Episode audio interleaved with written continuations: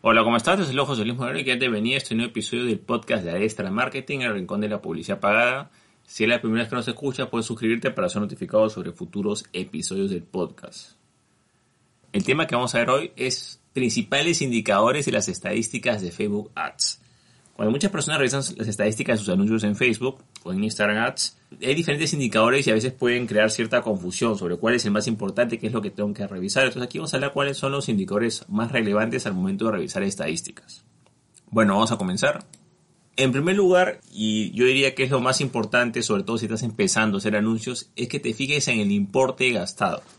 El importe gastado puede ser total, o sea, cuando ya finalizó la campaña, o el que te has gastado hasta el momento en el que estás revisando las estadísticas. O sea, si es una campaña de una semana de duración y entras, no sé, pues a los 2 tres días vas a ver lo que te has gastado hasta ese momento, ¿no? Y si la, y si la campaña ha finalizado vas a ver el monto total. Es importante siempre revisar el importe gastado. ¿Por qué? Porque número uno vamos a poder controlar nuestros gastos, vamos a ver cuánto hemos gastado en la campaña o cuánto estamos gastando. Y también nos puede, digamos, avisar o dar alertas en el caso de que hayamos configurado algo mal. A veces presentamos un anuncio y cometemos un error, por ejemplo, podemos colocar que vamos a gastar, no sé, pues, podemos poner un cero de más y un cero de más hace la diferencia. No es lo mismo 100 dólares y de repente te equivocas y le pones 1000 o le pones 1000 y de repente le pusiste 10.000, o sea, un cero más crea una gran diferencia. Entonces es importante de que siempre tienes que revisar cuál es el monto gastado o el importe gastado, que es el, indicador específico como está en las estadísticas de los anuncios. Otro indicador importante es el número de resultados y el número de resultados va a estar dado por la cantidad de objetivos que has elegido. Hay diferentes objetivos en los anuncios, reproducciones de video, clics, visitas a un sitio web, este, suscriptores, mensajes, interacciones esos objetivos se van a, mostrar en resultados. Entonces, si tú, por ejemplo, tu objetivo son visitas a una página destino, bueno, aparecerán resultados. 85 eh, visitas a una página destino, ¿no? Entonces, ese número es importante que lo sepas, ya que, por ejemplo, si ves que de repente comienza a avanzar la campaña o la campaña ya finalizó y ves que no llegaste al número de resultados adecuado, bueno, pues es un factor que debes tomar en cuenta. Este es el número más importante que hay, ¿no? El número de resultados.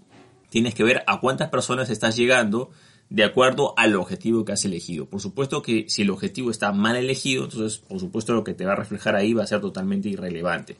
Por eso es que para tener un buen número de resultados o para que ese indicador funcione, tienes que tener un buen objetivo. Y ese objetivo que tú tienes tiene que estar correctamente configurado. Otro indicador relevante es el costo por resultado o costo por objetivo. Aquí lo que va a decir es cuánto nos está costando alcanzar o realizar cada uno de esos objetivos o cada uno de esos resultados. ¿no? Aquí nos va a mostrar cuánto nos está costando obtener cada uno de esos resultados u objetivos. Por ejemplo, si queremos visitas a una página destino, podemos ver que quizás en algunas ocasiones eh, tenemos un costo, digamos, de, no sé, pues un dólar por cada visita a la página destino, quizás tenemos, pues, no sé, 0,5 por cada visita, 0,2 dólares, entonces lo ideal es que ese costo por resultado cada vez vaya bajando. Eso es lo ideal. Mucha gente se centra primero en este punto, ¿no? Primero ve el costo por resultado y de acuerdo a eso ve si la campaña vale o no vale la pena. Pero es importante tomar en cuenta que a diferencia de los demás indicadores, el costo por resultado costo por objetivo tiene que ser analizado preferentemente cuando finalice la campaña, ya que el problema está en que cualquier campaña que tú presentes tiene una fase que se llama fase de aprendizaje, la cual generalmente dura un día o dos días, ¿no? Esa fase de aprendizaje eh, consiste en que el sistema está haciendo pruebas. Por lo tanto, es normal que en la fase de aprendizaje el costo por resultado sea más alto. O sea, por eso es que cuando tú presentas una campaña, las primeras horas el costo por resultado no puede ser, digamos, como que la referencia. ¿Por qué? Porque el, sistema está haciendo pruebas. Cuando pasa esa fase de aprendizaje que dura de uno a dos días, recién tú puedes más o menos saber cuál será el costo por resultado que estás teniendo o que se va a mantener. Entonces es importante que el costo por resultado vaya bajando o que esté de acuerdo, eh, que sea acorde a lo que tú estás buscando, pero tienes que darle un tiempo para que se desarrolle. Generalmente va a ir de más a menos. O sea, si tu campaña está bien configurada, vas a comenzar a tener un costo por resultado, supongamos, visitas a un sitio eh, destino, ¿no? Quizás comienzas con un dólar por visita, después 0.8, después 0.7, 0.5, 0.2, 0. Va bajando poco a poco porque el sistema se va optimizando y poco a poco van a ser más baratos eh, obtener esos, en este caso, estas visitas, ¿no? Eso es siempre y cuando el anuncio esté bien configurado y tenga ese rendimiento. Sin embargo, hay ocasiones lamentablemente en que el anuncio responde mal y el costo por resultado se mantiene o sube. En ese caso, la campaña digamos que eh, no salió de forma adecuada, pero para realmente tú decir que una campaña funcionó o no funcionó, es importante que termine. En lo personal, yo no recomiendo interrumpir campaña de esa manera, porque si estás interrumpiendo campaña de esa manera, es que no has hecho tu tarea. ¿Y cuál es tu tarea? Siempre antes de lanzar una campaña real, tienes que lanzar una campaña de prueba. O sea, tienes un presupuesto X, bueno, pues utilizarás la quinta parte o la décima parte de ese presupuesto y lo utilizarás para una prueba. Y si esa prueba te da un buen rendimiento con un presupuesto más pequeño, entonces recién ese momento de hacer la segunda parte y hacer la campaña real con todo el presupuesto, porque ya tienes un antecedente. ¿Cuál es el problema? Que las personas que se fijan mucho en el costo por resultado objetivo son personas que no han hecho una campaña de prueba. O sea, hacen la campaña real y en la marcha quieren ver cómo va y eso está mal. Tú ya tienes que ya tener un anuncio probado, digamos. Por supuesto que la prueba haya sido hace poco, ¿no? O sea, si tú haces la, la, prueba hoy o mañana y pasado haces la campaña real, eso sí es más o menos acerca de la realidad. Hay gente, por ejemplo, que cree que el costo por resultado objetivo se mantiene a lo largo del tiempo. No. O sea, un resultado, un costo por objetivo el día de hoy o digamos en esta semana no es lo mismo al que va a ser de acá un mes o dos meses. O sea, eso va a cambiar por estacionalidad. Pero lo importante es que si estás haciendo una campaña, siempre hagas tu campaña de prueba con un presupuesto reducido y después hagas la campaña real con el presupuesto grande. Entonces siempre es importante que nos fijemos en el costo por resultado. Entre menor sea, va a ser mejor. Después tenemos lo que son personas alcanzadas. Como dice su nombre, son las personas únicas a las cuales hemos llegado con nuestros anuncios es importante que este indicador no se confunda con las impresiones. Generalmente las impresiones van a ser mayores. ¿Por qué? Porque las impresiones eh, son, como dice su nombre, impresiones de anuncios, ¿no?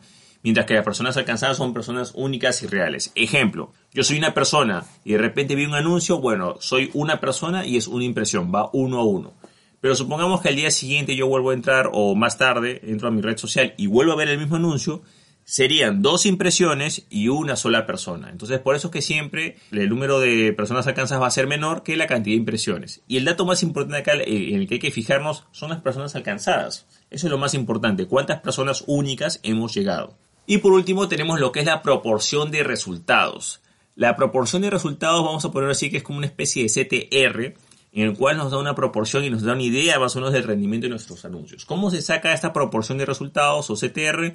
Bueno, simplemente consiste en el número total de resultados obtenidos, digamos, no sé, pues visitas a la página destino, supongamos que ese es el objetivo, el número de resultados obtenidos o de visitas, en este caso si es el objetivo, dividido entre el total de impresiones. Ese resultado se multiplica por 100 y ahí nos da la proporción de resultados. En lo que es Facebook eh, bueno, por supuesto la proporción de resultados puede variar, pero generalmente va a estar por el 1%, puede ser 1%, 0.5, 1%, 1.5, 2%, 3%, entonces eh, esa es más o menos la, la, proporción de resultados que da, también es una forma de ver también el nivel de calidad de tu anuncio.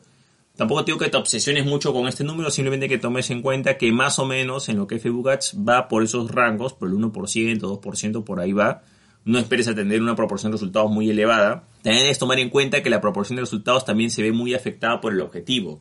Por ejemplo, hay objetivos que son más sencillos de, alcanzar o que son, digamos, más baratos, como por ejemplo la interacción. Entonces, como la interacción entran varias acciones, generalmente la proporción de resultados va a ser más alta, ¿no? Eh, asimismo, las reproducciones de video, entonces hay unos objetivos que la proporción va a ser más alta. Por ejemplo, en caso de visitas una página destino o conversiones, la proporción de resultados, por supuesto, que va a ser mucho menor, ¿no? Porque es, es un objetivo que es más difícil de conseguir. Igual, de manera adicional o de manera complementaria, hay un indicador que se llama frecuencia, que a veces lo vas a ver, ¿no? Y la frecuencia simplemente te indica más o menos en promedio cuánto ha visto una persona un anuncio, ¿no? Por ejemplo, si te dice una frecuencia de 1.2 o 1.3, quiere decir que en promedio cada persona ha visto tu anuncio 1.2 veces o 1.3 veces, ¿no? Saca un promedio. Por supuesto que esa no es la realidad. Hay gente que lo ve tres veces tu anuncio y gente que lo ve una sola vez. Pero en promedio eh, te va a mostrar un indicador y ese indicador se llama frecuencia. Bueno, de esta manera hemos aprendido cuáles son los principales indicadores de lo que corresponde a estadísticas en Facebook Ads. Repito, siempre es importante que las estadísticas las revises al final de tu campaña. En lo personal, yo no recomiendo revisar, eh, analizar estadísticas al emitir una campaña, solo recomiendo hacer chequeos, o sea, chequea, por ejemplo, que el importe gastado sea el adecuado, eso sí, recomiendo revisarlo porque pueden haber errores, pero ya si vas a analizar rendimiento como tal, lo mejor es hacerlo al finalizar la campaña. Bueno, estado conmigo, espero que te haya gustado este episodio. Si te gustó, no te olvides hacer clic en me gusta, dejar tu comentario en la parte de abajo, compartir el episodio y por supuesto suscribirte al canal. Asimismo, si deseas eh, asesoría o deseas contar con grupos profesionales que se hagan cargo de tus campañas de anuncios en Facebook Ads o en Instagram Ads, puedes contactarme visitando mi sitio web que es josemorenojiménez.com slash contacto. O también si deseas puedes contactarme en Facebook que estoy José Luis Moreno J o por Instagram que es José Luis Moreno. Bueno, eso es todo conmigo, muchísimas gracias y estamos en contacto. Hasta luego.